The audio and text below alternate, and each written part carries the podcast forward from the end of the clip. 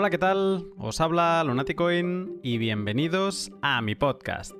Quinta semana de octubre y parece ser que estar por encima de los 10.000 euros es ya normalidad en Bitcoin. Como diría el invitado del pod de hoy, business as usual. Si es la primera vez que escuchas mi podcast, déjame decirte algo sobre el precio de Bitcoin.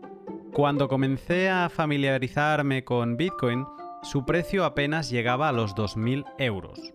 Lo vi subir hasta los 17.000 en menos de 9 meses y luego desangrarse salvajemente hasta los 3.000. Aunque nunca haya vuelto a ver el precio de Bitcoin tan económico como cuando entré, la pasión que tengo por Bitcoin nada tiene que ver con su precio ni su volatilidad. Todo lo que me apasiona de la invención del anónimo Satoshi Nakamoto es la oportunidad que nos brinda para cambiar y mejorar el mundo sin tener que pasar por el roto establishment. De esto mismo hablo hoy con el ex candidato a presidente del gobierno por UPyD en 2015, Andrés Herzog. Te cuento más en un minuto, pero antes, déjame que te explique algo sobre mis sponsors, Hodel Hodel, Bitrefill y la hardware wallet Bitbox 2.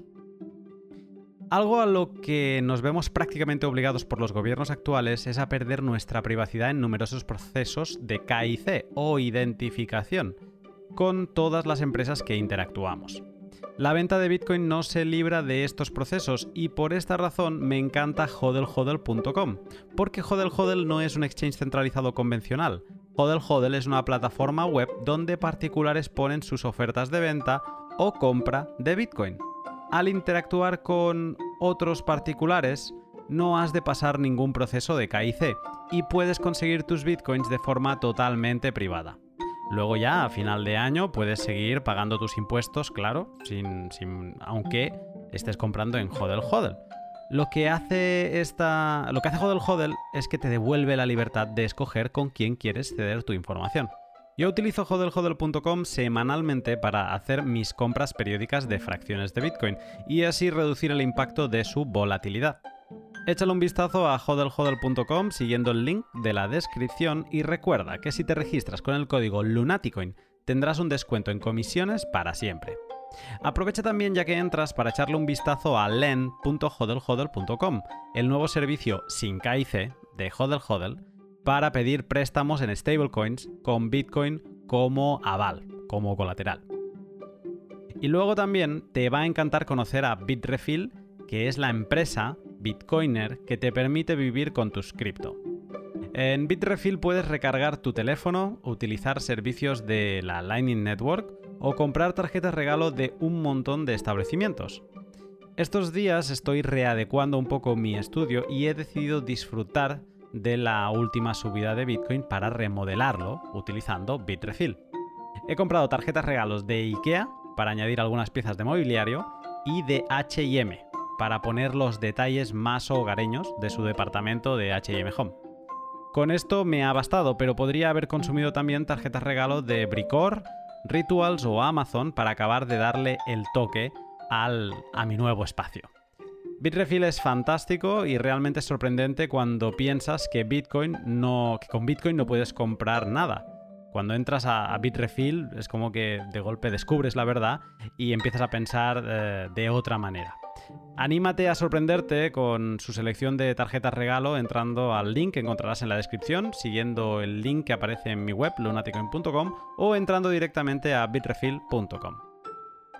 Pues bien, en el pod de hoy me siento a hablar de Bitcoin con el ex político Andrés Herzog, con quien hablo de qué es Bitcoin para un ex candidato a presidente del gobierno, la política por dentro, cómo es, por qué no se puede cambiar al sistema actual aunque esté roto, el sistema financiero, el sistema de los estados actuales, libertad y responsabilidad, y en definitiva, de por qué Bitcoin va a desbordar las instituciones que conocemos. Un pod que merece la pena escuchar, así que sin más, te dejo con el pod. Buenas tardes, Andrés. Muy buenas, Lunati. ¿Cómo estás?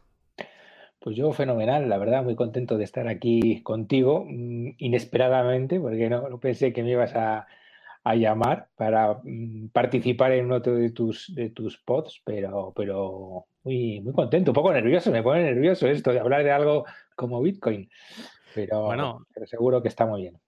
Podría decir lo mismo. De hecho, es, era un reto este pod. Em, ahora también hablaremos un poco más en detalle. Eh, pero en general, hablar con, con alguien que, que, se dedica a la política, eh, o al menos se dedicaba, y relacionarlo con Bitcoin es todo un qué, ¿no? Es algo interesante de poder hablar y por cosas que había visto tuyas, pues me, interesaba especialmente y, a mí me hace ilusión poder estar hoy aquí sentado contigo hablando. Así que nada, si te parece, no, me voy a demorar porque tengo muchas preguntas y, te quiero preguntar por ti un poco para ponerte en contexto. Eh, si busco tu nombre, Andrés Herzog, en, Internet, Wikipedia me dice lo siguiente de ti, ¿vale? Me dice que eres eh, abogado y expolítico español. Dice que también fuiste portavoz del partido Unión, Progreso y Democracia hasta abandonar la política en el año 2016. Eh, lo primero que se me viene a la cabeza es, ¿expolítico 100% o nunca se deja de ser político o de hacer política? Bueno, todos somos ciudadanos, ¿no? Y todos somos políticos a la vez. Y yo creo que la política, sobre todo en las democracias, precisamente, es que todos somos políticos. Y esto es una de las cosas que a veces yo digo en, Twitter o cuando, cuando me cabreo, ¿no? Veo a la gente esta sociedad de, la queja constante, ¿no? Todo el mundo está quejándose, como si los políticos hubieran bajado unas naves espaciales, ¿no? Y, nos, y cuando en el fondo no hay nada que se parezca más a un ciudadano que los políticos, en la medida que son los ciudadanos los que los nombran ¿no? y los eligen y les renuevan la confianza. Entonces, yo soy expolítico en la medida en que ya no me dedico profesionalmente a la política, que ha sido un periodo, un periodo muy corto de mi vida, por otro lado, eh, eh, pero, pero sigo teniendo, sigo sintiendo la responsabilidad política. Fuiste asesor de UPyD, luego portavoz y finalmente candidato a la presidencia por UPyD en las elecciones de 2015, que, no son palabras menores, o sea, para presidente. Se me fue complicando el, asunto. Yo realmente eh, entré en política como un afiliado más porque me, atrajo el proyecto y era lo que yo siempre había estado hablando y discutiendo y, y de repente vi a alguien que decía las mismas cosas que pensaba y, de ahí empecé a colaborar, a hacer cosillas jurídicas. Luego acabé en el. No, me, invitaron a, coordinar el grupo parlamentario en el Congreso de los Diputados, el año 2011 hasta el 2015, en que acabó prácticamente esta aventura, principios de 2016. Y, y, luego, digamos que fue un proceso mm, de la parte más técnica de lo que es el Congreso, lo que, que es en el fondo donde, donde, se hacen las leyes, ¿no? el motor de la democracia, el Congreso de los Diputados, a luego una, parte más, más política, de gestión de un partido político interna, también muy interesante. Luego funcionan las tripas realmente de la política, los fontaneros que se llaman de la, del sistema político, y luego incluso hasta llegar a ser candidato por circunstancias al final eh, que yo nunca busqué realmente, pero que de alguna manera a veces el camino te, va dirigiendo más que tú, tú diriges tu destino. ¿no? Y esto fue una de esas circunstancias en las que por distintas causas acabé en un momento muy difícil además, siendo candidata a la presidencia del gobierno y, fracasando, pero bueno, también podemos hablar que es el fracaso, que es el éxito, pero ese es mi recorrido político, efectivamente. ¿Qué, tal esa experiencia de, ser candidato a la presidencia? Bueno, fue, fue, fue dura, fue muy dura, porque eh, el momento era malo. La política también, obviamente, cambia muchísimo, sobre todo los partidos cuando en general, bueno, todas las organizaciones cuando van bien, pues todo es fenomenal y, todos estamos contentos y, todos somos amigos. Y luego cuando las cosas se tuercen o empiezan a ir mal o hay problemas, pues ya los amigos no son tan amigos, surgen los, los famosos críticos, los disidentes, los, eh, la presión externa, la presión interna, eh, más el dinero, es las cosas que podemos hablar mucho, ¿no? La importancia del dinero, eh, tan presente también en Bitcoin eh, en, la política, que a veces siempre de forma muy oculta, pero que está ahí. Eh, y bueno, y, al final eh, fue duro porque yo tuve que hacer una campaña con todo en contra, ¿no? con las encuestas en contra, sin dinero, con crisis interna. y, pero a la vez, bueno, es una experiencia, ¿no? Yo creo que todo te aporta en la vida, te marca, como decía antes, éxitos y fracasos, pues a veces aprende más de los fracasos, ¿no? Y, fue dura, pero a la vez muy estimulante, o sea que no es algo de lo que me arrepiento. Quizá esto es una cosa que a veces cuesta explicar, pero eh, no me arrepiento de haberlo hecho, probablemente no lo volvería a hacer, ¿eh? porque ya lo he vivido, ya sé lo que es, he estado en las tripas de la ballena, como se suele decir, y, no, no me gustaría repetirlo, ¿eh? pero, pero bueno, todo queda y todo suma. bueno, supongo que te, hablaremos algo más de, toda esta experiencia, irá, irá saliendo. Pero déjame que te cuente cosas que, que han dicho sobre el invitado de este pod, sin que supieran que eres tú. Pero sí que hice un tuit donde decía, donde preguntaba a la comunidad qué le preguntarían a un político eh, sobre Bitcoin, ¿no? Porque al final yo solo hablo de Bitcoin. Y, ha habido una serie de comentarios, te los voy a leer rápidos, eh, pero creo que vas a, captar la, esencia de, este tipo de comentarios. Eh, leo algunos, ¿vale? Eh, alguien decía que no valía la pena preguntarte nada porque aprovecharías para hacerte publicidad y luego desdecirte si, si, hiciera falta, que es la engañifa de siempre de los políticos. luego decían también que los, los políticos que vayan buscando trabajo porque Bitcoin los va a dejar sin. Em, ¿Qué más? Dice que si alguien dice que si fueras argentino, mejor no preguntarte nada porque querrías poner impuestos sobre Bitcoin. Bueno, no soy eh, argentino. Todos. Estaría. Que te, que te, preguntase si estarías dispuesto a, callarte, a escuchar y a aprender sobre Bitcoin. O sea, todo un tono muy beligerante. Bueno, en, definitiva, todo es este el mismo, el mismo tema, ¿no? O topic, que es eh, gente que te dice no te preguntaría nada porque Bitcoin elimina la necesidad de políticos y, que es la, primera vez en la historia de que no importan lo que piensen los políticos o lo que legislen, ¿no? Más allá de hablar de Bitcoin y la legislación, Bitcoin, su relación con la política, que te preguntaré un poco más tarde, en general, ¿qué, qué te viene? O sea, ¿qué siente alguien que, como decías al principio, tú consideras por lo general que todos somos un poco políticos estando en una democracia? Eh, ¿qué, qué, ¿Qué te sale de dentro cuando escuchas todo este hate, podríamos decir, hacia la clase política? Bueno, pues eh, la verdad es que son sentimientos a veces muy contradictorios, ¿no? Por, por un lado, pues yo comparto gran parte de, esa, ese, de esos sentimientos, ¿no? De, como de esa, esa crítica constante, de esa, esa sensación de que, de que, realmente mm, no contamos ¿no? para los políticos o, que no les importan realmente los, nuestros problemas o lo que nos sucede, lo que nos importa. Y luego, aparte, eh, a la vez hay, hay mucha ignorancia política, hay mucho desconocimiento, eh, mucha demagogia. En España, bueno, en España, yo te hablo más de España, pero creo que a todos los niveles tampoco se ha hecho nunca pedagogía, ¿no? De, por qué es importante, por qué son importantes las instituciones, por qué es importante, por ejemplo, que un político esté bien pagado, eh, que un político eh, sea alguien realmente valioso, con experiencia, que, venga a aportar y, no se convierta en un modo de vida, eh, y entonces, eh, bueno, pues también hay esa otra, a la vez, esa, un sentimiento creo que es legítimo de, cabreo generalizado, y, pero mezclado con muchas cosas eh, absurdas, ¿no? Como todos estos que defienden que los políticos poco menos tienen que ser minoristas o, que vale cualquiera para ser político, o que, no sé, hay, hay muchas ideas como preconcebidas, mezcladas, que, que son ridículas, ¿no? Que, obviamente los, políticos necesitamos talento en la política, eh, al final gestionan eh, algunas de las cosas más importantes, incluso de las empresas más importantes de este país.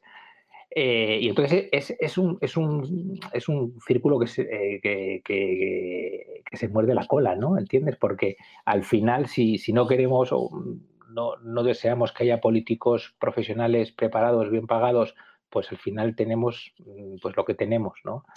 Eh, entonces, eh, bueno, y luego a la vez, eh, pues vivimos una época en la cual va triunfando el, populismo de una manera muy importante, la demagogia, el asamblearismo, bueno, hay, hay, mucha incultura en, en, lo que es una democracia, en lo que es la democracia representativa, en la importancia de las instituciones, eh, y luego, bueno, pues han creado unas superestructuras mm, muy alejadas de la gente. En el fondo, yo creo que tiene que ver mucho con eso, ¿no? Con la lejanía eh, de esas estructuras que precisamente ahora, pues, eh, se pueden acabar bien cuestionadas por, por, Bitcoin ¿eh? y, por, y por este otro mundo que está surgiendo por debajo, ¿no? Que está horadando o que puede llegar a horadar todo lo que conocemos. Pero yo te voy a decir una cosa, creo que nunca van a desaparecer los políticos. O sea, yo creo que si alguien se piensa que por eh, que triunfe el Bitcoin o la autonomía personal, financiera, o no va a haber políticos, creo que se equivoca, ¿no? Porque el ser humano es un ser social, siempre va a necesitar gestionar algo en común, va a necesitar mm, seguridad, protección, eh, incluso seguridad jurídica, ¿no? Para, para la vida.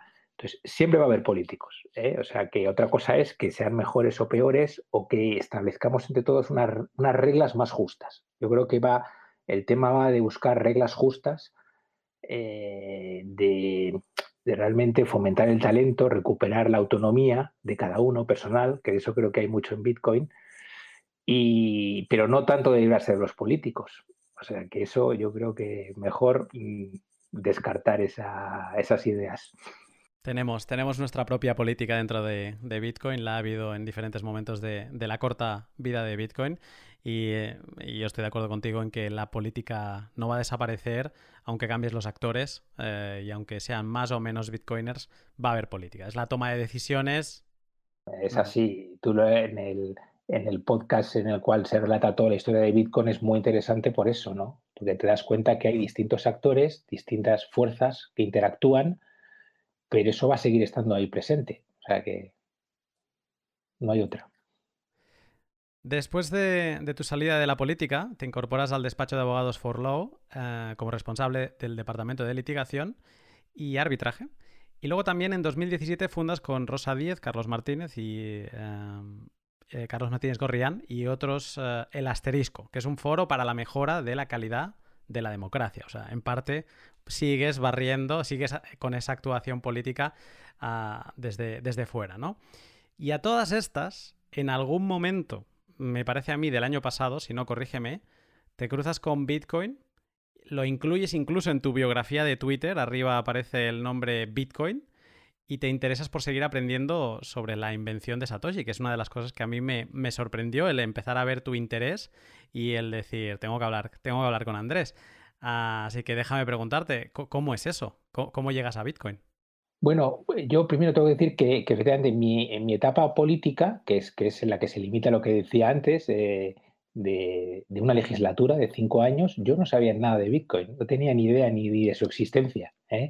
Entonces no puedo hablar realmente, ni, ni, puedo alardear de haber promovido alguna iniciativa eh, relacionada al conocimiento de Bitcoin o o, a su impulso lo que fuera, su promoción, ¿no? Eh, y, aunque luego al final en la vida y te das cuenta que todo, todo, todo se une, ¿no? Hay, hay un cabo ahí invisible que une cosas y, yo creo que no son dos, dos, dos, decisiones tan, tan lejanas como, como pudiera parecer, ¿no? Porque eh, yo creo que, pensando un poco, creo que tengo una parte mm, un poco de antisistema, ¿sabes? Em, poco rebelde, podemos decir, que es un poco lo que me lleva a la política, ¿no? Y además a un partido muy libre eh, que no hizo otra cosa que, pisar callos en su día, eh, sin ningún apoyo prácticamente de lo que se puede llamar el establishment oficial, eh, empezando por los bancos, las empresas del IBEX o las instituciones o los medios de comunicación. Em, y creo que esa experiencia que al final fue parte, pues como te contaba antes, muy intensa, muy, estimulante, pero a la vez frustrante, ¿no? Porque te, me di cuenta que estaba todo amañado, estaba mm, de, que es las reglas no son justas ¿eh? mm. y, en ese sentido te das cuenta que, los, los, ideales o, la ingenuidad, que por cierto es un concepto que a mí me gusta mucho, la ingenuidad, ¿no? Que había en ese partido político, eh, que yo no quiero perder nunca, porque creo que la ingenuidad es lo que nos hace intentar cosas, ¿eh? porque si, si de, primera supiéramos que efectivamente pues nada puede funcionar o todo está amañado, pues ni siquiera lo intentaríamos. Y creo que eso está también en Bitcoin, ¿no? Y está también esa parte antisistema. ¿eh? pero a la vez eh, tremendamente generosa, ¿no? De, compartir, de enseñar. Es un poco misma, si quieres, autenticidad, que yo en su día me llevó a dejar mi carrera, que por cierto, no te he hablado de nada anterior, como si yo hubiera empezado siendo político, pero yo he tenido una vida muy convencional en la cual, oye, he sido, podemos decir, de clase media, buen estudiante, e hice, o más o menos, buen estudiante, eh, deportista. Eh, después entré en un despacho, un gran despacho, eh, que, es, que es Garrigues, que es uno, de, los principales despachos de España. Estuve 10 años trabajando allí y de repente un momento algo me hizo clic y dije, bueno, tengo que cambiar, tengo que hacer otra cosa. Y es donde di este salto a la política. Y luego cuando eso acabó, bueno, pues empecé con, retomé un poco mi vida anterior, que realmente nunca la he dejado porque siempre he estado metido en jaleos y en pleitos. no sé si conoces el caso Bankia, que es otra de las grandes luchas que yo he impulsado durante estos años, también que acabó muy mal casualmente. O sea, que hay una constante en mí que es que todo lo hago con enorme entusiasmo, a veces no con los mejores resultados, y, que, y que cuando vuelvo otra vez, digamos, a retomar mi vida como abogado o en mi vida normal, de cualquier persona normal, pues empiezo pues a, mirar otras cosas y a leer y, y ahí, y ahí eh, coincido con una persona que es eh, Miguel Caballero, que supongo que le conoces, o bueno, porque este mundo en el fondo te das cuenta también que es muy pequeñito, o sea, al principio o relativamente pequeño, ¿eh? sobre todo entiendo, bueno, el mundo anglosajón será más grande, el mundo hispano creo que es relativamente manejable mm. y seguro que le conoces. Y, este es un eh, amigo mío, viejo amigo con el cual compartí piso cuando llegué a Madrid hace, hace mil años, en el año 2000, por mm. circunstancias de la vida, acabamos compartiendo piso, perdimos el contacto y luego, pues hace un año más o menos, retomamos casualmente, tomamos unas cañas y él pues me habló entusiásticamente porque esta es la gran eh, característica de todo Bitcoiner, es ese entusiasmo natural, esa casi te diría obsesión que ahora yo pues de alguna manera estoy experimentando, ¿no? Esta obsesión eh, de leer, de aprender, de... Eh, y entonces me metió el gusanillo y a partir de ahí pues hice un primer curso, un bootcamp en Tutelus, que, la verdad que me pareció espectacular, eh, muy intenso, fue realmente un primer acercamiento pues al 100% a todo lo que es esto. y a partir de ahí pues aprendí mucho, no solo Bitcoin, eh, blockchain, pues tokenización, DeFi, todo lo que tiene las finanzas descentralizadas. Y bueno, y a partir de ahí ha sido un poco eh, eh, intentar buscar mi propio camino, ¿no? creo que es una experiencia que me gusta mucho de cuando escucho tus podcasts, que veo que otras personas también han experimentado, aparte de la obsesión que te entra inicialmente, que es como una especie de, te diría, no sé si enfermedad casi, luego, luego eh, tienes una necesidad, y eso también me encanta, que no, aquí no hay autopistas, ¿sabes? Aquí tú vas mm. con tu mochila y te buscas tu camino y tienes que, más, mm, eh, no te vale lo que te cuenten o lo que puedas leer, tú tienes que seguir aprendiendo y descartando y cambiando ideas, y eso es lo que me lleva un poco a, a este mundillo, ¿eh? en el cual todavía te diré, o sea, estoy como quien dice empezando, o sea, llevo poco más de un año, eh, pero, pero que me parece muy auténtico, ¿no? Y es donde yo veo las, esas similitudes, ¿no? Si es como si en mi vida hubiera intentado cambiar las cosas desde dentro, eh, me he dado cuenta que eso no es posible, no es posible cambiarlas de dentro, y ahora estoy intentando cambiarlas de fuera, ¿no? O bueno, no quiero, no quiero parecer pretencioso, no intento cambiar nada, pero creo que estoy aprendiendo algo que realmente va a cambiar el mundo. ¿Eh? Y esto puede sonar así un poco grandilocuente o exagerado, pero es que creo que lo va a cambiar de arriba abajo. No sé si va a ser mejor o peor, también te digo, ¿eh? porque, bueno, las cosas eh, nunca sabes por dónde, por dónde pueden derivar. pero, pero sí que creo que hay una segunda oportunidad para muchas cosas y que vamos a tener que replantear la vida, nuestras organizaciones, todas las instituciones que hemos ido creando y, eso, y por eso me apasiona tanto ¿eh? este mundillo. No sé si me he derivado, ya no sé qué me habías preguntado. No, no, está todo perfecto. lo que es que de, de tu respuesta saco casi como tres puntos a comentar. El primero es que dices que no es posible cambiar el sistema desde dentro. Tú que has visto mm, el sistema muy, muy, muy de cerca, eh, ¿te vendría a la cabeza el, por qué razones crees que no, se puede cambiar desde dentro? Bueno, porque hay unos intereses creados tan fuertes que, realmente eh, si no te acabas convirtiendo en lo que criticas, el sistema no te deja participar, ¿no?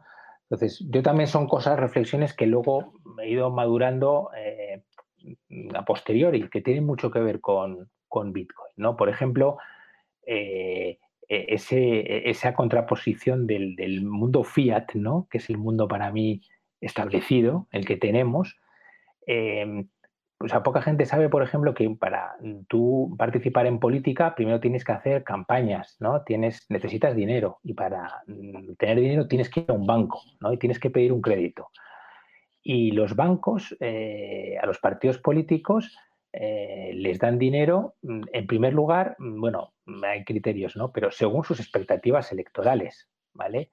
Entonces, pero las expectativas electorales eh, también te las marcan las encuestas que también están manipuladas eh, y que dependen de los medios de comunicación, que son los que en última instancia deciden pues a quién se le da una oportunidad, quién forma parte de ese menú. Esto es un menú que dan a elegir a los ciudadanos, eh, pero ese menú no es ilimitado, ese menú lo deciden unos señores. ¿eh? Y bueno, no quiero parecer tampoco, porque siempre que empiezas a hablar así en este tono, hay gente que te dice, usted es un conspiranoico, ¿qué piensa? Que hay un que se reúnen en una reunión secreta eh, el IBEX y decide, bueno, obviamente no funciona la cosa así, ¿eh? pero, pero van por ahí los tiros. O sea, eh, creo que es un conjunto de intereses, es un, cúmulo de, de, intereses creados que son los que básicamente pues deciden, ¿no? quién puede participar, quién no y cómo. Entonces, si tú no entras ahí o si tú atacas el status quo, a partir de ese momento pasas a ser el enemigo público, ¿no? que es un poco la sensación que yo tuve que nos dejaron de alguna manera crecer eh, políticamente eh, porque pensaron que no llegaríamos a nada. Mm, ese germen de alguna manera conectó con un sentimiento de la sociedad, unas necesidades de cambio, unas ideas que fructificaron y luego simplemente crecimos hasta que alguien decidió que ya estaba bien con esta gente, que, que se creen, que además van ahí querellándose contra contra mm, personas muy importantes ¿eh? que deciden los designios económicos de un país eh, y que a esta gente hay que cortarles el grifo, ¿no? Y, bueno, y ese para mí, fíjate, vamos, podemos llamarlo, el, ese es el mundo fiat, ¿eh? es eso. El menú está cerrado, ellos te dicen lo que, lo que puedes tomar y, y te dirían todavía más, y lo que puedes elegir, porque al final no somos conscientes de, la manipulación que hay. ¿eh? Bueno, ni siquiera yo soy consciente. ¿Eh? Eh, pero cuando estás dentro te das cuenta un poco más, ¿no? Cuando tú intentas, a mí me ha pasado cosas en política curiosas de intentar explicar a mi padre cosas, por ejemplo, y él al final casi confía o cree más de lo que escuchan los medios que lo que yo le estoy contando. Porque realmente los impactos que recibe son millones. Tú estás recibiendo eh, millones de impactos de noticias, de, fotos, de imágenes, de, y, frente a eso no, tú no puedes, no puedes luchar para explicar las cosas, y menos en, un ámbito como la política, ¿no? que al final mm, pues tienes que simplificar de tal manera el mensaje para que la gente lo entienda y lo, escuche, que lo distorsiona totalmente. ¿no? Entonces, em, bueno, yo mm, me encontré eso ¿eh? y, creo que, con Bitcoin he recuperado un poco esa, por lo menos, fíjate, esa, esa energía, ese entusiasmo por aprender cosas nuevas y por hacer cosas distintas que pueden, que pueden cambiar. Ahí va mi siguiente, mi siguiente pregunta, que has dicho antes que, crees que Bitcoin puede cambiar el, mundo. Eh, ¿Por qué lo crees? Bueno, yo creo que mm, eh, puede modificar mucho las, eh, las estructuras y las, relaciones de, poder, ¿no? O sea que mm, hasta ahora, a ver cómo evolucionó la, la humanidad, o sea, básicamente el ser humano necesita eh, protección, ¿no? Es un ser social que necesita juntarse en, grupos y luego necesita protegerse del propio ser humano, ¿no? Y, eso dio lugar a... Esa es, esa es, la historia de la evolución humana, desde las ciudades-estado hasta los estados-nación de hoy en día, hasta las organizaciones supranacionales, y, y todo eso mm, eh, se, ha ido construyendo a través de un sistema muy sencillo que consiste en extraer rentas a los ciudadanos a cambio de garantizarles la seguridad, ¿no? que son los impuestos. Los impuestos no es otra mm. cosa que que ese dinero que tenemos que pagar, ese peaje, para que a su vez eh, unas personas o unas instituciones nos protejan de nosotros mismos. Y luego, a, partir de ahí, eso, eso, ha derivado en lo que conocemos hoy como el estado de bienestar, ¿no? que es que no solo el Estado te protege, sino te da muchos servicios, te presta cada vez más servicios, hasta el punto de que hemos llegado a un momento en el que eh, nos convierten o hemos asumido casi que somos una especie de, niños pequeños, ¿no? De tontitos, ¿no? Eh, mm. es, un poco la sociedad en la que estamos instalados, ¿no? De la que la queja constante. ¿eh? Todos nos lo tienen que dar, todos nos, nos lo tienen que dar hecho. Y decidido ya de entrada. Estos son como, como un pack, ¿no? Que te venden en el supermercado con tu plastiquito y tu... Entonces, hemos derivado en una sociedad a la vez mm, tremendamente infantil, la sociedad de la queja, en la que nadie piensa que tiene obligaciones, todos son derechos, eh, mm, pero a la vez eh, con muy poca libertad. ¿no? Pero somos hoy, hoy en día, fíjate, tenemos las mayores posibilidades de elección de la historia, aparentemente. ¿eh? Podemos prácticamente verlo todo, leerlo todo, viajar por todos los sitios, pero muy probablemente mm, somos menos libres que nunca, porque mientras te van dando eso, por otro lado te van apretando ¿no? en muchas otras cosas. Hmm. Y parte de eso es, ese es sistema establecido. No sé si te, me estoy poniendo un poco demasiado filosófico. Entonces, para mí, ¿qué significa Bitcoin? Significa romper eso. Eh, significa es la recuperación de la autonomía personal.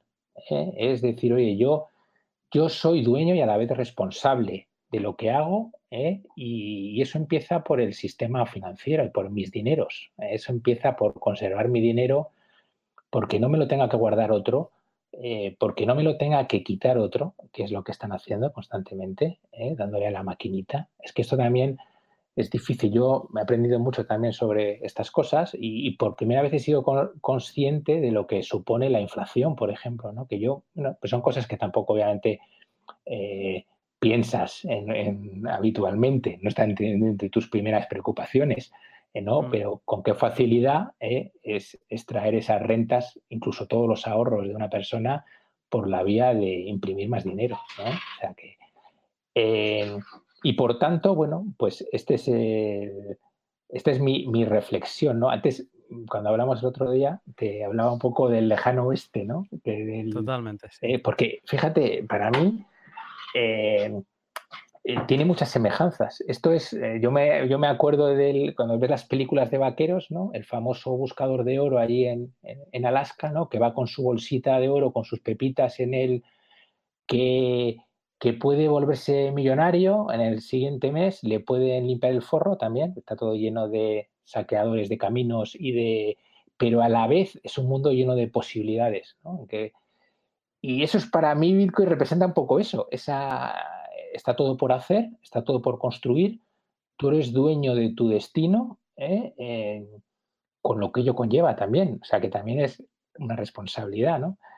Hmm. Eh, y, bueno, y a la vez eso, como un mundo, como recuperar un mundo, esa, esa aventura, ¿no? esa sensación de libertad que, nos han robado y que ahora mismo, bueno, pues no sé cómo va a acabar esto, pero tiene muy mala pinta, sinceramente, ¿eh? porque, porque precisamente para mantener esas superestructuras, mm, pues tenemos unos tíos encima en la chepa, se nos han subido, eh, se han cogido la máquina de darle el dinero, eh, están generando deuda simplemente para sobrevivir ahí arriba hasta que esto reviente. No, sé, no quiero parecer tampoco catastrofista, pero mm, bueno, esto tiene muy mala pinta, mm, te diré. Entonces, igual, no lo veo, ¿eh? Tampoco, tampoco estoy seguro de nada y, como todo, eh, pues mm, todo es relativo, Y uno se hace unas ideas a veces que, sobre todo desde el punto de vista de, eh, del tiempo, mm, luego no se cumplen, ¿eh? pero, pero bueno, yo te digo, lo mismo que en su día, mm, cuando sufrimos la burbuja, eh, la, burbuja inmobiliaria, ¿sabes? Que había mucha gente, yo me acuerdo que me decía, las, casas no pueden bajar, es imposible, me parecía absurdo todo eso, pero ¿cómo no va a poder bajar? ¿Pero qué me estás diciendo? en un mercado todo es susceptible subir y bajar. Y yo en ese momento estaba seguro de que eso iba a explotar, lo que obviamente no sabía cuándo, pues ahora mismo estoy totalmente seguro que el sistema financiero no va a acabar reventando por algún sitio o por otro, no sé cómo ni cuándo.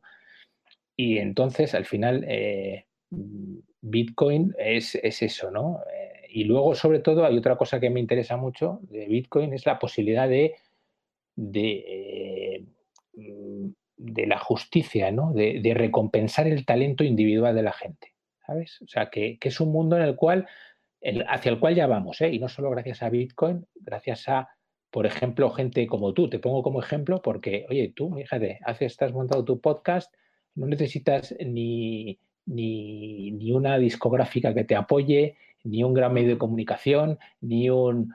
Como tú hay mucha gente que está con mucho talento, que está haciendo cosas espectaculares y, creo que Bitcoin y lo que significa de transmisión de valor entre personas, ¿sabes? Eh, sin, eh, sin, tener que necesitar de una gran empresa, una multinacional que te promocione, pues eso va a revolucionar mucho eh, el mundo en general.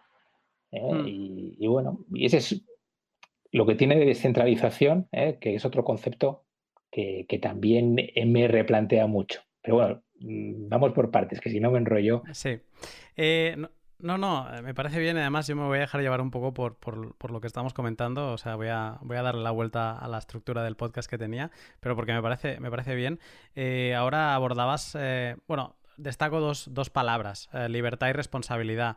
Es un poco lo que te gusta de Bitcoin porque Bitcoin casi que, una, te enseña lo que es la libertad y dos, te obliga a ser responsable. O sea, te, obliga a, entender que la libertad no es gratis, sino que mm, tiene el coste de ser responsable de ti mismo, eh, que no lo sea un tercero, ¿no? Que es, lo que ahora tratábamos.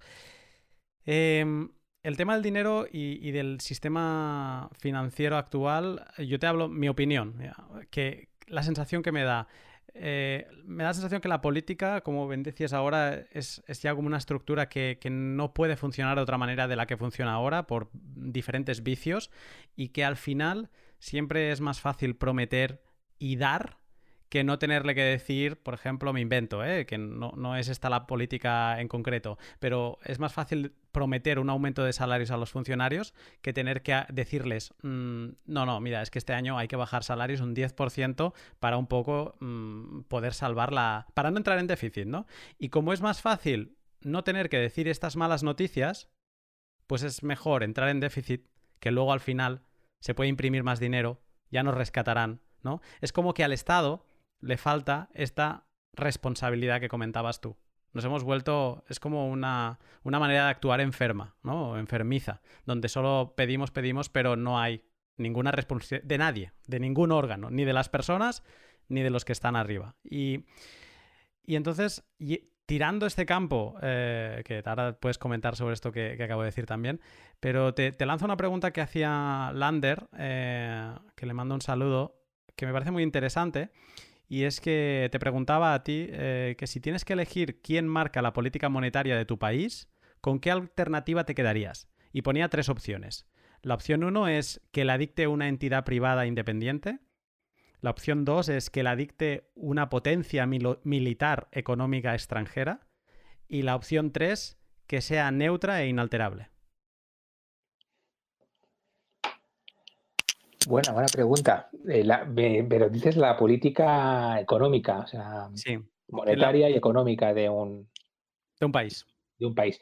Pues mira, yo, yo creo que, que, para eso está el mercado, ¿no? O sea, que yo en esto soy muy...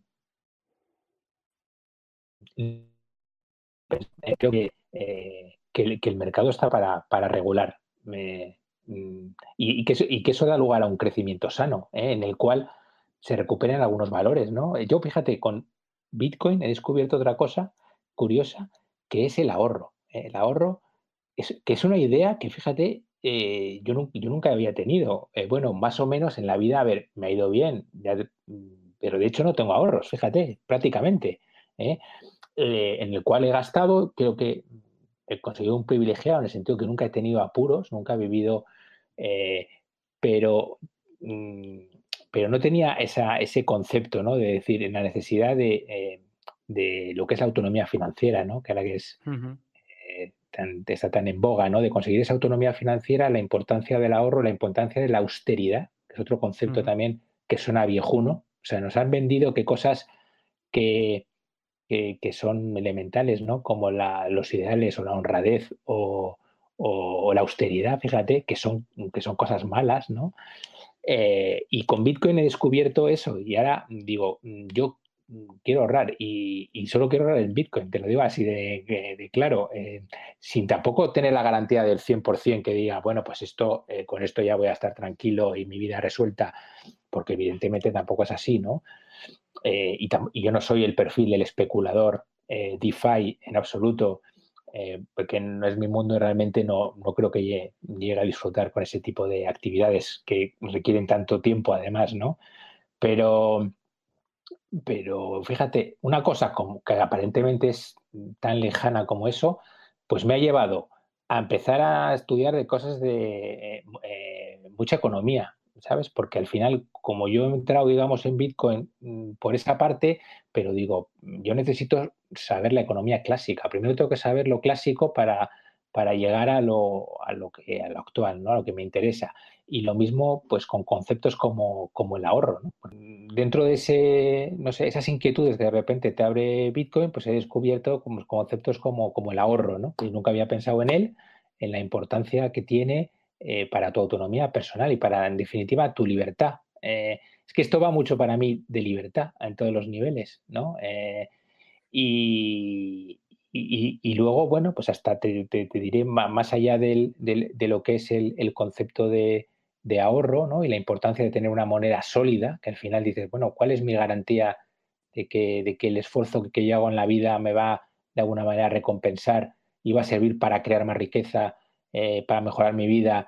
Pues es una moneda sólida y eso ahora mismo, pues podemos hablar del oro, pero, pero para mí eso lo, lo, representa ahora mismo Bitcoin, ¿no? Como, como ideal, si quieres, ¿eh? más que en la vida práctica que te digo que, que todavía estoy aprendiendo y me he lanzado de lleno, ¿no? Pero, pero y, y, luego a puntos hasta que dan ganas casi de programar, ¿sabes? Yo, yo fíjate que, que, soy, que soy de letras, eh, que he estudiado Derecho eh, y que la parte técnica realmente no es una cosa muy ajena, ¿no? Que a mí, pues eh, esto es la famosa madriguera por la que vas descendiendo, digo, cualquier día de estos me pongo a programar, fíjate, digo, me, me van a meter en un manicomio en mi casa, van a decir, este, este ¿qué le pasa? Eh, entonces, bueno, te quiero decir que esto, eh, eh, intento explicar el impacto que ha tenido en, mi vida. A ver, obviamente, todo esto al final, pues lo intentas o lo tienes que compatibilizar con tu vida fiat. Yo ahora mismo me veo mi vida fiat y mi vida, voy a llamarle cripto, aunque cripto no me gusta mucho esa palabra, pero en la cual quiero aprender mucho de esto, pero obviamente sigo teniendo que trabajar, que sacar adelante eh, mi familia, porque que, esto si no, pues no llegas a fin de mes y llegan las facturas, eh, pero, pero con esta ilusión ¿no? que yo he descubierto en un tema que nunca hubiera imaginado. Si te interesa Bitcoin y como Andrés empiezas a ahorrar con él, te va a interesar conocer Bitbox 2, el dispositivo que recomiendo a todos mis amigos y familiares para aumentar su seguridad con Bitcoin. ¿Y por qué lo recomiendo? Porque es muy fácil de usar y sus controles físicos son una delicia. Tiene una app muy intuitiva con una guía en español que te acompaña ante cualquier duda. Tiene una versión solo Bitcoin con menor riesgo de ataque. No solo será tu puerta de entrada a las hardware wallets, sino que también te acompañará a lo largo de tu aprendizaje, porque tiene un montón de funcionalidades pro, como por ejemplo las multifirmas o conectividad con, con Spectre Desktop, que, harán que no se te quede corta en, en ningún momento. Como creo que Bitbox 2 es tan buena opción para guardar tus Bitcoin, hablé con Shift y les pedí un descuento para mis oyentes. y hasta final de año tendrás un descuento de hasta un 15% en la compra de tu Bitbox 2 utilizando el código Lunaticoin. Así que anímate, eh, haz clic en el link que encontrarás en la descripción o, en mi web, lunaticoin.com, y échale un vistazo a la genial Bitbox 2. Eh, bueno, ahora luego te preguntaré un poco más por, esta, esta, caída tuya en la, en la madriguera. Eh, tengo una pregunta aquí también creo que es interesante de, de Daniel Arraez, que ¿cuál crees que es el rol que debe tener el Estado sobre el manejo del dinero? ¿Debe tener un rol como el de ahora? Un rol que aunque el Banco Central ahora para España esté en Europa, pero si no estuviéramos, no tuviéramos el euro, al final sería el, el, Banco de España, ¿no? El que controlaría la, emisión. O sea, ¿qué, ¿qué, opinas tú de todo esto? Bueno, a ver, eh, eh, yo creo que, precisamente este, este mundo lo que hace es mm, no necesitar ni Banco de España ni organismos centrales que regulen ni la emisión de moneda, que ya está regulada eh, y además tasada, ni, ni, nada. Los tipos de interés pues se regulan en el mercado. Mira, yo ya te digo que todavía estoy en pañales en este mundo, pero me interesan mucho el DeFi, por ejemplo, las nuevas formas de abordar las finanzas, los famosos pools de liquidez, ¿no? Son conceptos nuevos que realmente, o conceptos, no sé si nuevos realmente, no me atrevo a decir que sean, que sean nuevos, pero, pero que se han adoptado de forma masiva, muy sencilla, eh, y que te demuestran que, que es posible que la gente se pueda organizar perfectamente para mm, prestarse dinero ¿eh? y para y, para suplir esa parte necesaria ¿no? que de, la finanza o de la economía. Entonces, em, ¿qué va a pasar? Mm, lo que no tengo claro es cuál es el encaje que van a tener los estados tradicionales, si es que, si es que sobreviven a todo esto, eh, con, con el nuevo sistema, ¿no? Entonces, porque alguien tendrá que seguir garantizando la protección, lo que hablaba antes, ¿no? La protección de las mm. personas, eso es, eso es básico. ¿eh? Alguien, alguien va a tener que seguir prestando ese servicio eh, y, otros, y otros muchos, ¿no? Eh, en las sociedades cada vez más tecnificadas que vivimos, pues no somos conscientes, ¿no? De la cantidad de cosas que, que recibimos a cambio de nuestros impuestos. Entonces, si eso, todo eso se pone en cuestión, pues eh, habrá que volver a, pues eso te digo que habrá que volver a pensar las bases mm, de la organización humana, ya te hablo, no, no solo de nuestro, de nuestro país, sino hay que repensar muchas cosas, ¿no? Eh, se, viene hablando de, perdona que te corte, pero se viene hablando de, hace tiempo, incluso también en el, individuo soberano, en el libro, eh, que por cierto, ¿te has cruzado ya con él, con este libro? No, fíjate, pero me voy a apuntar como el individuo soberano. El individuo soberano. Es eh, un libro del año 97, donde básicamente te, relata con, con una exactitud que da miedo todo lo que estamos viviendo con Bitcoin y un poco el, deterioro de los estados y cómo esto empuja a, a, que los individuos se hagan soberanos, ¿no? Y también ahí se menciona, y luego también han salido otras teorías, de que vamos hacia esos modelos donde, donde hay una, una separación del Estado y el dinero, que ahora mismo pues eh, es, la misma cosa, y eh, cuando el Estado pierde ese monopolio, mm, se vuelve como más ideal, porque en verdad te, o sea, serían como ciudades que te ofrecerían protección, sanidad y donde tú voluntariamente, para tener esos servicios, eh, pagarías a gusto, digamos, la, la, ciudad donde mejor te da esos servicios, ¿no? Y, un poco, pues quizá habría... A la ciudad-estado, ¿no? Que decía antes, efectivamente, en el origen a veces está la respuesta de lo que viene en el futuro.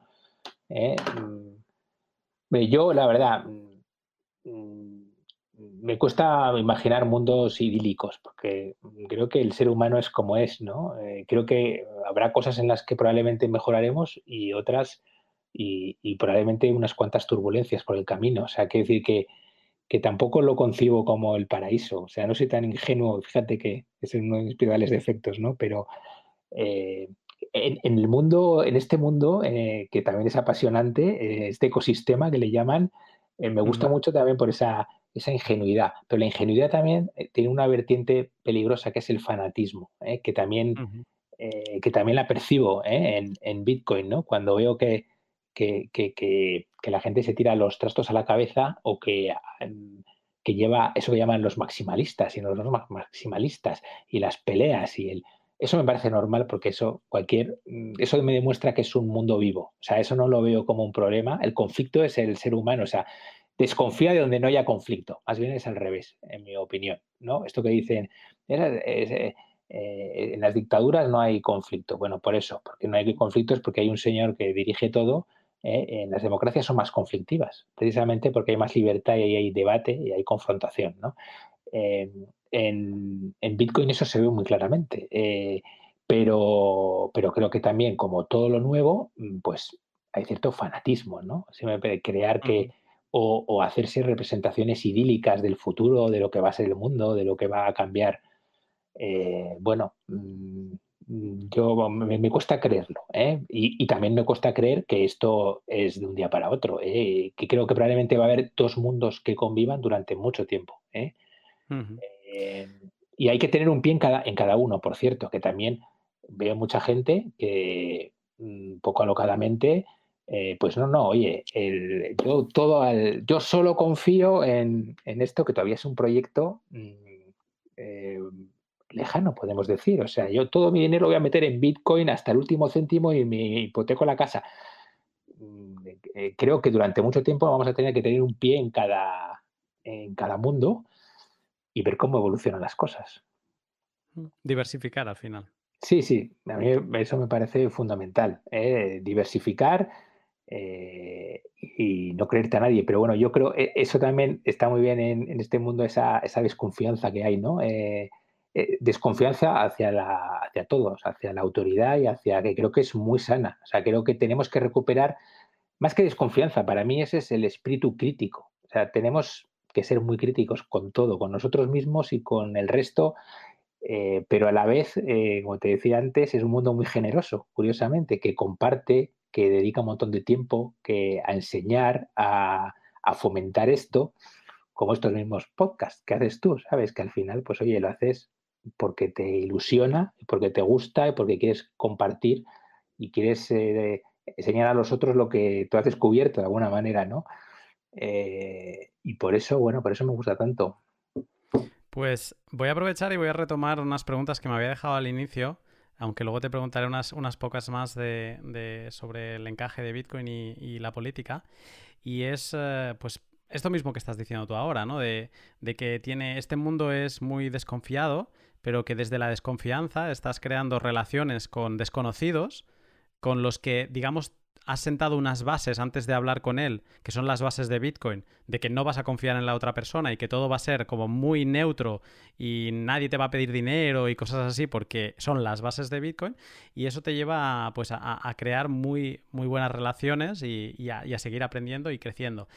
Todo esto mm, al final acaba siendo la caída en la, madriguera de Bitcoin y ese aprendizaje, esta vorágine que a veces se siente como que te han secuestrado mentalmente porque tu cabeza a veces estás, eh, deberías estar en el trabajo, pero tu cabeza ha empezado como a volar y, se ha puesto a pensar en conceptos de descentralización y demás.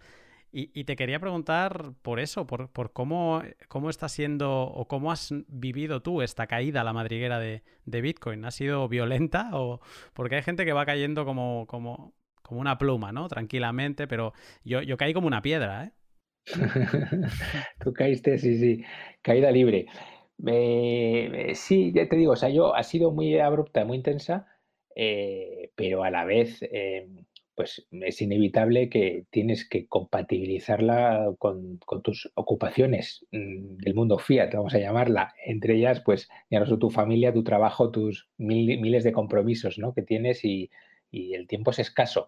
Y a veces eso me genera cierta ansiedad, te tengo que decir, ¿eh? no sé si esto también lo has vivido tú, lo ha vivido gente. O sea, una ansiedad de decir, eh, no llego a todo, no puedo saberlo todo, eh, hay, mm, hay tantos ámbitos de esto, desde, bueno, Claro, uno se puede centrar en la seguridad, se puede centrar en lo que es la parte de, inversión, eh, lo que es la parte más eh, filosófica o monetaria, o, y, lo quieres saber todo y a la vez tienes la sensación de decir, oye, yo quiero empezar a invertir mis ahorrillos en esto, porque creo que te digo que es el futuro. y, como no lo haga encima, mm, esto no para de subir y me voy a quedar fuera del tren. entonces, es una mezcla también de una cierta ansiedad, te diré, de, no llegar a todo, de no poder saberlo todo, de ir más despacio de lo que uno piensa. y luego también es un poco la montaña rusa. Yo no sé si otra gente lo ha vivido también, pero al principio, pues yo qué sé, empecé fascinado por blockchain y luego de repente me volví un crítico radical eh, o del DeFi y ahora me he vuelto hacia las bases eh, que representan eh, Bitcoin, pero a la vez no quiero dejar lo otro, quiero seguir aprendiendo. O sea, tampoco quiero caer en ese fanatismo que te decía que criticaba antes, para empezar porque mm, no me siento todavía con la seguridad suficiente para saber qué es mejor o qué es peor o qué va a tener más recorrido. Y entonces lo vivo con mucha ilusión, porque al final es lo que te da vidilla en el día a día y en el... pero con una cierta ansiedad también, te tengo que decir. ¿eh? Eh, y luego con, una, con otro factor importante que es la soledad, que tú el otro día me lo comentaste, eh, lo vivo un poco solo también. Digo, es como que a veces suelto unas chapas a gente que me da, me preocupa. Mi mujer me dice, oye, pero deja de a la gente martirizarle con, con tus rollos de Bitcoin. Pareces un loco. Entonces, básicamente porque es verdad que te cuesta hablar con gente que te entienda y que me hizo mucha ilusión que me, me contactaras, porque ya solo por eso, para mí, fíjate, es una oportunidad de charlar de esto que me apasiona eh, y, poder transmitir eh, mis, cosas, ¿no? Que, eso también supongo que le pasará a más gente, que no es, no es fácil, tú lo llevas esto como como se dice, como las almorranas, ¿no? Pues como en tu casa, que nadie se entere, eh, y si no quiero parecer muy rarito o un friki, porque ¿eh? que también hay mucho ¿eh? en este mundillo que me gusta, por otro lado, esa, mm. esa parte friki que tiene, pero, pero, pero sí, es otro, factor interesante, la, la soledad del, del bitcoiner, ¿eh? porque además es un mundo que está basado un poco en eso, además, en, mm. responsabilidad, tu soledad y, hmm. y, en aprender. Tenemos esto, tenemos esto porque yo creo que esto es compartido y más de uno estará escuchando, nos estará escuchando ahora y se estará sonriendo porque es esa sensación que a la que enganchas a otro bitcoiner por banda, es como que has, encontrado al, aquel amigo que hace años que no ves, ¿no? Es como ven aquí que tenemos tantas cosas de las que hablar y además con, esta energía que eh, será digna de estudio en algún momento en el futuro de, de, eso, ¿no? De que da igual el tema. Oye, ¿ya has visto esto de la política monetaria? Bueno, ¿ya has visto eso de la privacidad del mixing? Bueno, ¿ya has visto eso de la filosofía de tal?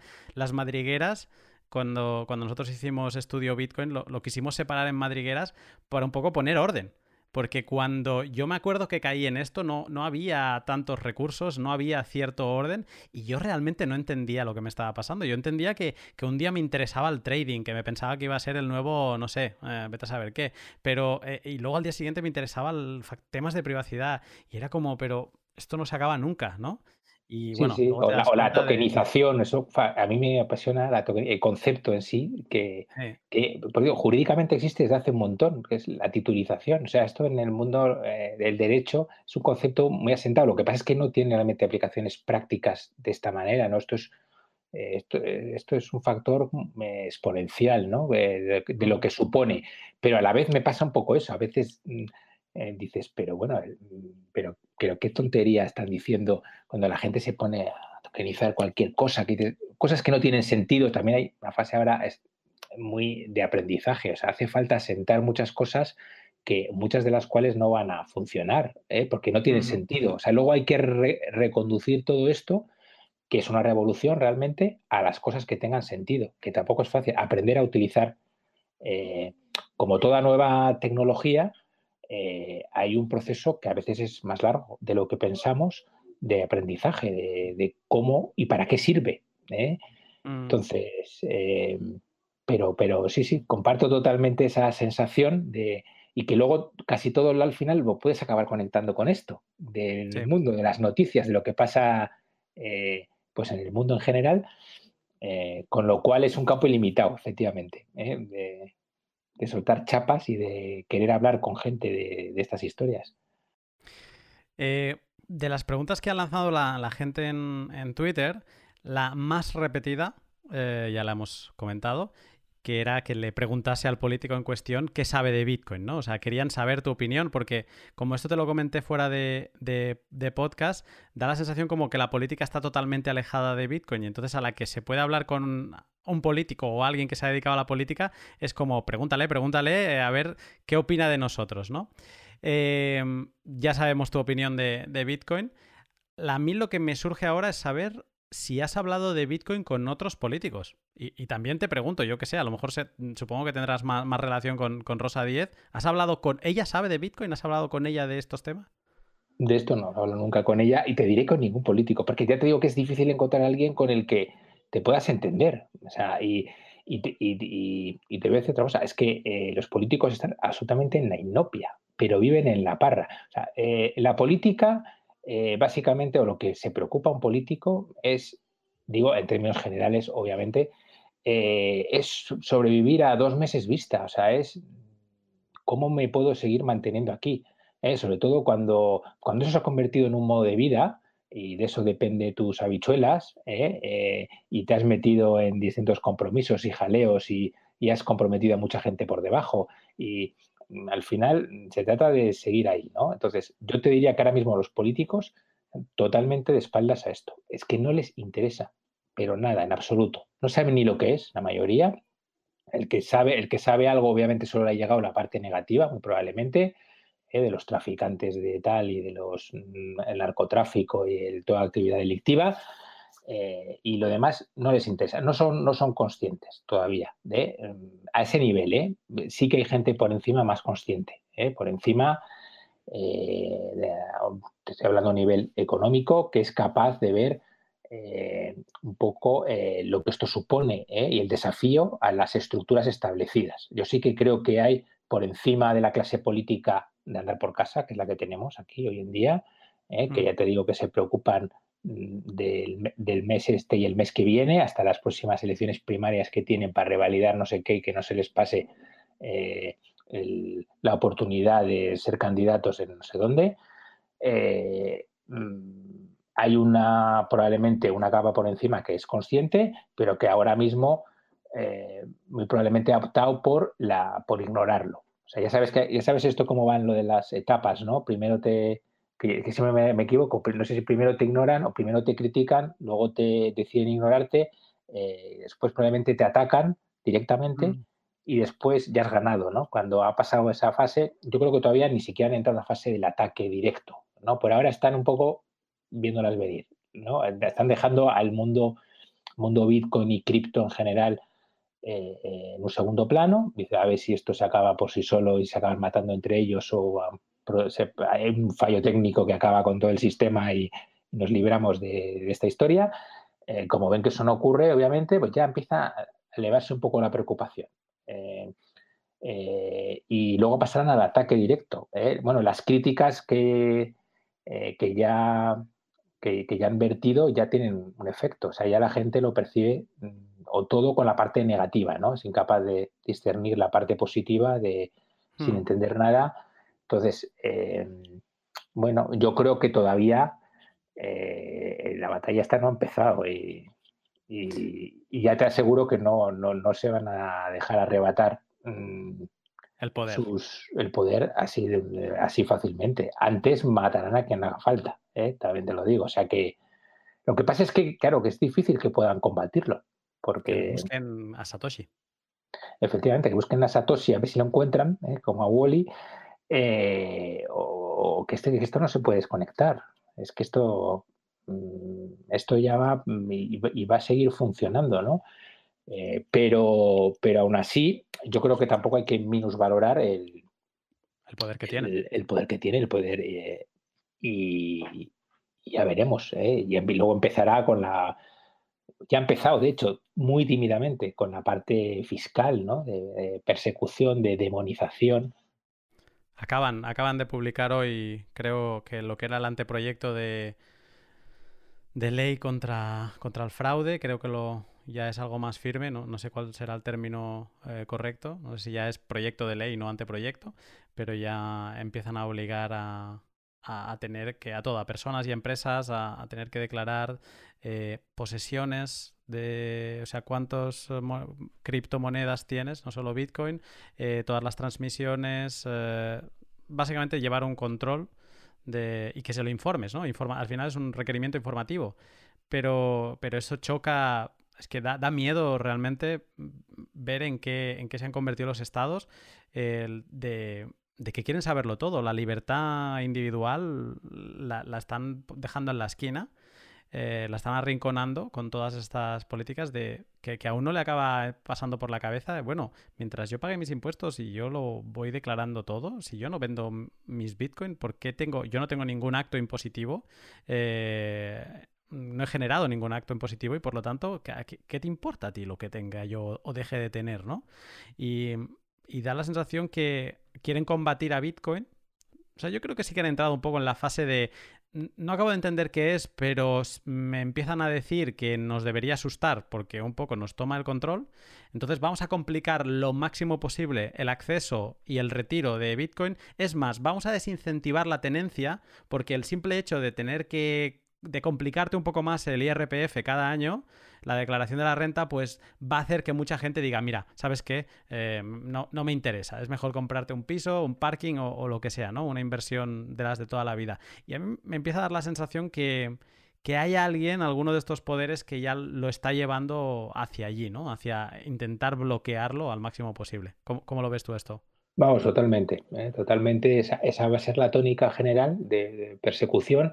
Si ya en general se legisla fatal, imagínate en esto que ni lo entienden. O sea, que cualquier legislación o normativa que se apruebe, muy probablemente mm, va a, empezar va a ser absurda, ¿eh? porque que no se van a enterar de qué, de qué va esto. Eh, y luego, obviamente, mm, va a ser siempre, o, por lo menos al principio, negativa. Lo que pasa es que en esto hay también una cierta esquizofrenia, ¿no? A la vez querrán subirse al carro, que ya está pasando, y verán que hay otros países que querrán entrar en competencia, eh, pues facilitando, que ya pasa mucho, ¿no? En todo este, en todo este mundo, por la famosa SICO o, flexibilizando requisitos o favoreciendo el crecimiento de, todo este mundo. Eh, y, eso no es fácil tampoco de, de evitar, ¿no? Y luego están las grandes superpotencias como China, con una que en las cuales hay mucha menos democracia, pero ideas mucho más claras ¿eh? de hacia lo que quieren hacer y para qué valen las cosas y, lo que es el poder, que van a obviamente intentar mm, utilizarlo con propósitos geoestratégicos muy claros. ¿eh? Y eso va a obligar a reaccionar al resto de países o al resto de potencias, si quieres, ya hablamos a un nivel mm, mucho mayor, Mm, de, hacer esto, ¿no? Y oye, si empezamos a hablar ya de la cripto, de la criptomoneda china y los el resto de países tendrán que, no pueden quedarse mirando. ¿eh? Y por debajo estarán las empresas también, que obviamente mm, cuando vean que, esto sirve ¿eh? y realmente funciona, pues no van a renunciar a, eso. Con lo cual, eh, creo que es difícil que se pueda que se pueda parar, ¿no? Pero bueno, eh, vamos a tener, por eso es bonito también esto, porque vienen momentos pues muy apasionantes, ¿no? De ver cómo, cómo, cómo vamos a lidiar con este, esta nueva tecnología, que es mucho más que una tecnología, obviamente. ¿eh? Es un nuevo paradigma, si quieres, ¿eh? aunque es una palabra un poco presuntuosa, que no me gusta, pero, pero sí, es, es una dimensión, esto es como, una, como las famosas dimensiones, que, que yo creo que se acabará imponiendo, ¿no? Entonces, mm, lo bonito es, verlo también en este momento eh, y, y, ver cómo crece, ¿no? Y cómo se desarrolla con todos sus problemas. Es una oportunidad. Por eso también me, gusta tanto, ¿no? Esto es, no sé, supongo que en el momento que se compara mucho a cuando nació Internet, efectivamente, ¿eh? pues yo era todavía muy chaval, igual, igual no tanto, pero vamos, no, no estaba ni por muchos en estas historias. Y esto es todavía más importante, creo yo, porque esto ya no es, no es la transmisión de información, sino de valor. O sea, el valor es lo que mueve el mundo, ¿eh? es el intercambio. Mm, desde las cuevas de Altamira probablemente estábamos intercambiando cosas eh, y haciendo negocios. ¿eh? Y eso es lo que ha prometido el progreso humano. Y esto es un salto gigante. Intercambio de valor sin fricciones, de un mundo a otro, de, una punta a otra, eh, sin intermediarios. Bueno, suena así muy bonito todo, ¿eh? pero habrá que ver cómo. Ahora hay que hacerlo, ahora hay que encajarlo. Ahora hay que. Y que la transición sea lo, menos dolorosa para, todas las partes, porque también hay muchos que, les encanta hablar de, la futura deflación que puede llegar y, eso, pues, cómo afectará al valor de Bitcoin. Y una frase que, escuché decir a, Jeff Booth, que es, el escritor de, un libro sobre la deflación y habla de Bitcoin, pero no me acuerdo del título, eh, decía algo como que si Bitcoin triunfa en, respecto al valor dólar, que, es de las pocas veces, o sea, creo que es la primera vez que hablamos en este pod de, su valor económico, que yo ya lo, miro muy poco, pero si triunfase, como algunos dicen, no, es que Bitcoin va a llegar a 250.000 euros o a, un millón, eso significará, significará que las cosas fuera van muy mal. Eh, entonces, entonces, como Bitcoin holder te interesa, ¿no? Decir, no, hombre, que esto que, se vaya apreciando, pero, pero luego quizá no te interesa tanto en esa velocidad. Lo que pasa que tienes Bitcoin porque te das cuenta un poco lo que decías tú al principio, que es difícil, si no imposible, cambiarlo desde dentro. Entonces, como ellos no van a cambiar y ellos van a seguir imprimiendo porque es lo que les paga a las fiestas, pues eh, entonces eh, digamos que es la primera, la primera cobertura que el ciudadano tiene disponible después de la crisis de 2008, que ahí no tenía a Bitcoin disponible, ahora tiene una herramienta de protección que es, eh, es una cobertura contra la mala política. Y entonces es, si la política es buena, ningún problema. Mis bitcoins seguramente no se van a mover de precio.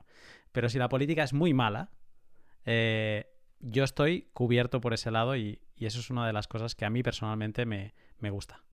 Sí, sí, sí, pero tiene esa parte efectivamente de apostar contra el sistema si quieres eh, que se ve también en el, la famosa en el, en el crack de Lehman Brothers y todo eso, toda la gente que apostó, que, que yo por lo menos no lo vivo como algo agradable tampoco, o sea, no, mm, eh, pero, pero en el fondo como algo inevitable, ¿no? Dices, bueno, eh, esto, esto muy probablemente va, va a ocurrir, todo crack o toda crisis de este tamaño al final eh, es mala porque obviamente al final la más perjudica a la gente más, más débil o más desprotegida o menos preparada, esto es así. Eh, pero, pero es que la otra dirección también es insostenible. Quiero decir, eh, nos están llevando hacia, hacia un precipicio, o sea, creo yo, directamente, con una irresponsabilidad absoluta. Y, bueno, y, yo tiendo a creer que al final el, el ser humano se abre camino. En los, en los ambientes más hostiles, el ser humano al final se abre camino y yo creo que es lo que, es lo que va a ocurrir antes o después. Encontrar, la cosa es encontrar ese camino, ¿no? Tengo una última pregunta y, eh, una petición. O sea, son dos cosas, ¿vale? Primero voy con la pregunta. Em, te pido que, imagines, a ver, me gustaría saber cómo, lo ves tú. Eh, ahora hemos dibujado una situación en la que nos encontramos ahora, una política a la que no le interesa eh, dar libertad y responsabilidad a, su gente porque le interesa mantener su poder. ¿Cómo te imaginas que van a ser los siguientes movimientos del encaje de Bitcoin con, con la política, con la toma de decisiones a nivel estatal? ¿Le, ves algún posible camino, aunque, aunque no estés muy seguro?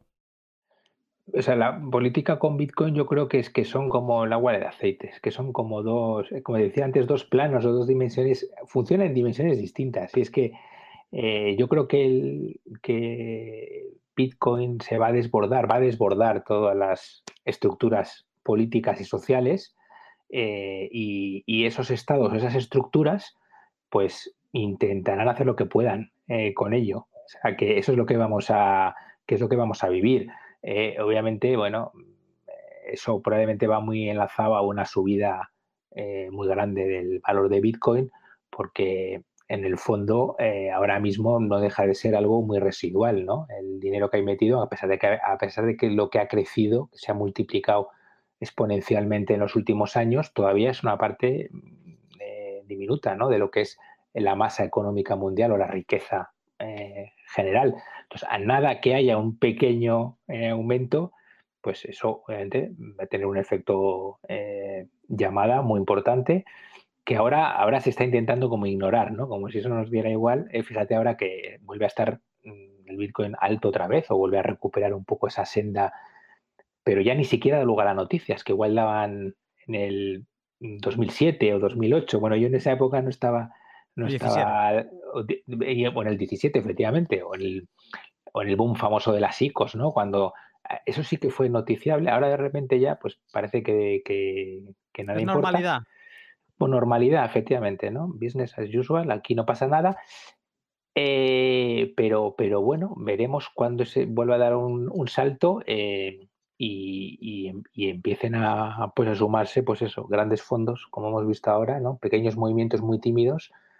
Eh, y, luego, bueno, eh, la gente empiece a, usarlo. Todavía hay una barrera grandísima, ¿eh? sobre todo yo creo que la gente que es del mundillo no es consciente de lo difícil que es desde el punto de vista técnico de la usabilidad eh, este mundo. ¿eh? Y el otro día que nunca, nunca voy, pero fui a una de estas, creo que era Burger King, eso que te pone una pantalla para coger la hamburguesa y te das cuenta, esto es usabilidad. O sea, esto es, esta es haría casi un perro. O sea, un perro se pone ahí y le da y, de, y te sacas la hamburguesa y, y, en cambio este mundo es complicado. ¿eh? eh igual hay gente que, que dice que no y tal, y que esto es eh, como todo, después de haberle dedicado un montón de horas y de tiempo y tal, te manejas, pero mm, no es nada sencillo ahora mismo, o sea, está muy lejano de que esto sea mainstream, para que nos entendamos, pero, pero ese camino se puede recorrer muy corto también, ¿eh? muy rápido. ¿eh? Basta con que entren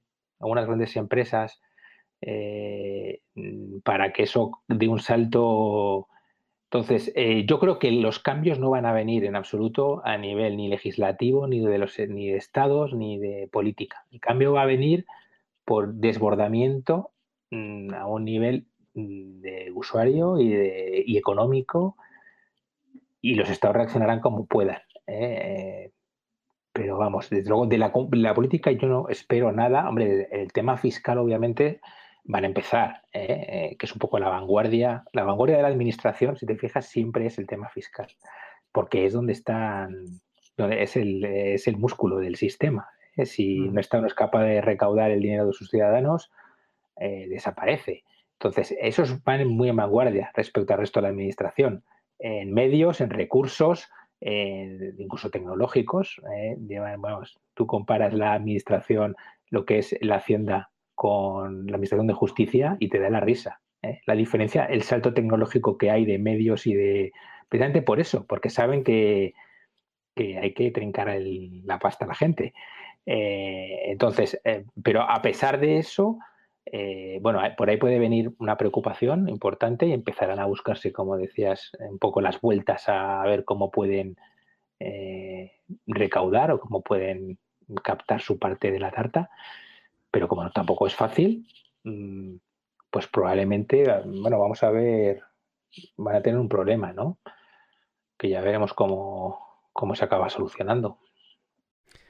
Vamos a ver, hay, muchas incertezas, se hacen muchos eh, paralelismos con lo que pasó con el oro, por ejemplo, en 1933, con, con la ley ejecutiva, creo que era la 6102, donde obligaron a todos los eh, que tenían oro a, depositarlo en el Banco Central y, a un precio fijo. Entonces hay como mucho miedo a, dar demasiada información por eso mismo, porque un día al Estado no le interese entrar a la lucha con otras eh, potencias a, ver quién tiene más Bitcoin porque se convierte pues como el oro digital, etcétera.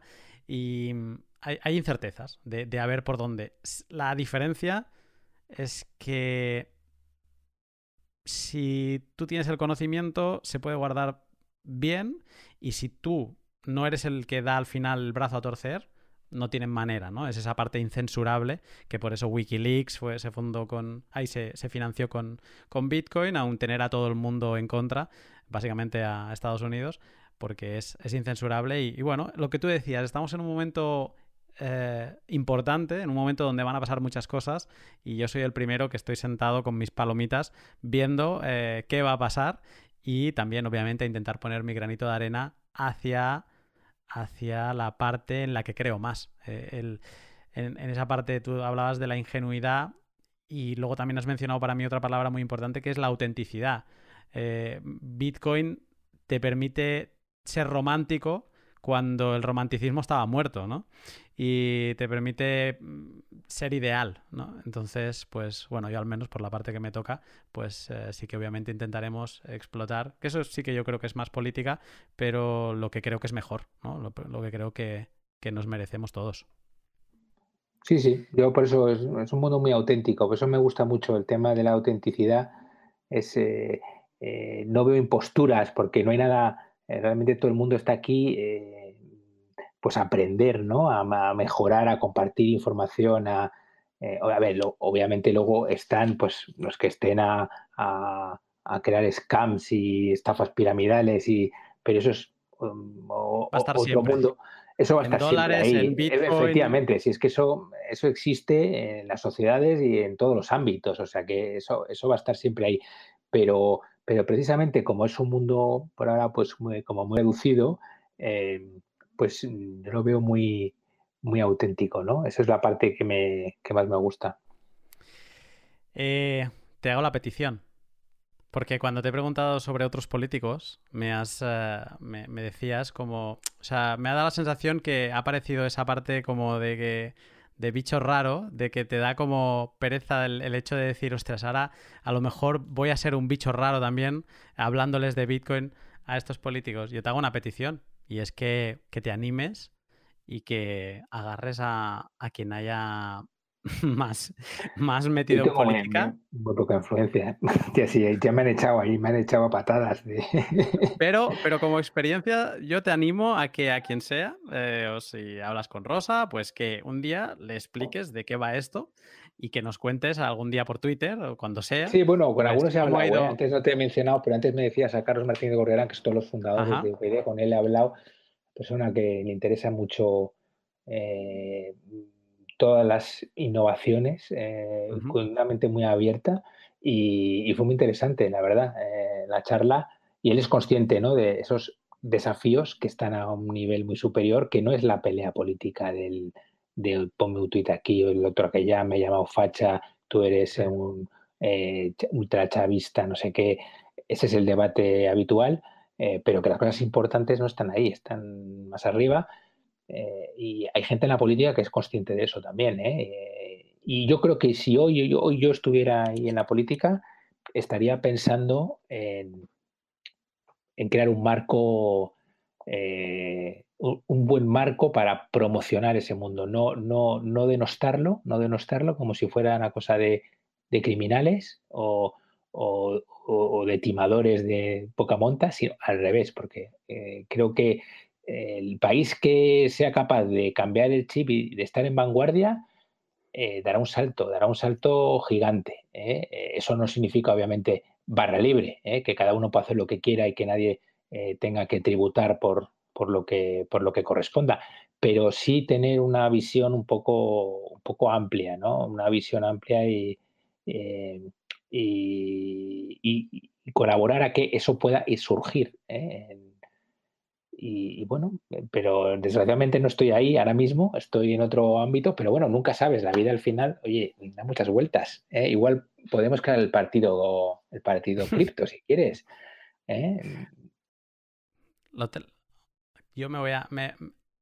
yo me voy a. Voy a hacer como los políticos y voy a tomar tus palabras para responderte. Y es que vamos a intentar, Andrés, vamos a intentar cambiar el sistema desde fuera. Y cuando ya no tengan más remedio, entonces montamos el partido. Vale. ¿eh? Y de ahí al gobierno. Venga, perfecto. Y nos pagamos en bitcoins. Venga, hecho, hecho. Andrés, eh, me ha encantado poder hablar contigo. Eh, obviamente pondré los links de, tu Twitter y demás para, que te sigan y que te, te, envíen comentarios. A ver, estos, estos que eran tan críticos con, los políticos en general, a ver si a lo mejor cambian su, opinión o a lo mejor tendrán la excusa que es verdad, yo hice trampa, no estás en política activa. Efectivamente, pero... Pero, bueno, oye. Pero oye, he sido político y, como decía al principio, todos somos políticos. Es lo que se, un poco se nos olvida, ¿no? Eh, y que los políticos son eh, fiel imagen de lo que somos nosotros como sociedad. O sea, no, no son marcianos ¿eh? que han caído de una nave, son, son gente como nosotros de hecho los hemos nombrado nosotros. ¿eh? O sea que... ¿Somos, ¿Somos políticos pero desde fuera? Los que estamos haciendo este tipo de, comentarios y, de viendo los problemas de la sociedad y desde Bitcoin intentándolo mejorar, eh, al final eso nos convierte un poco en políticos, ¿no? Sí, sí, totalmente. Eh, esto que estamos haciendo es parte de la política también. Y espero, vamos, que volver otro día a charlar y hablar de otros temas y porque esto ya te digo, es, inabarcable.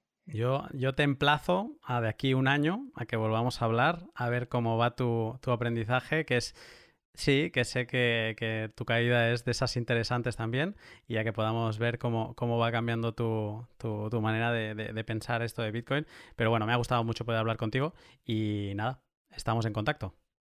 Mil gracias, Lonati.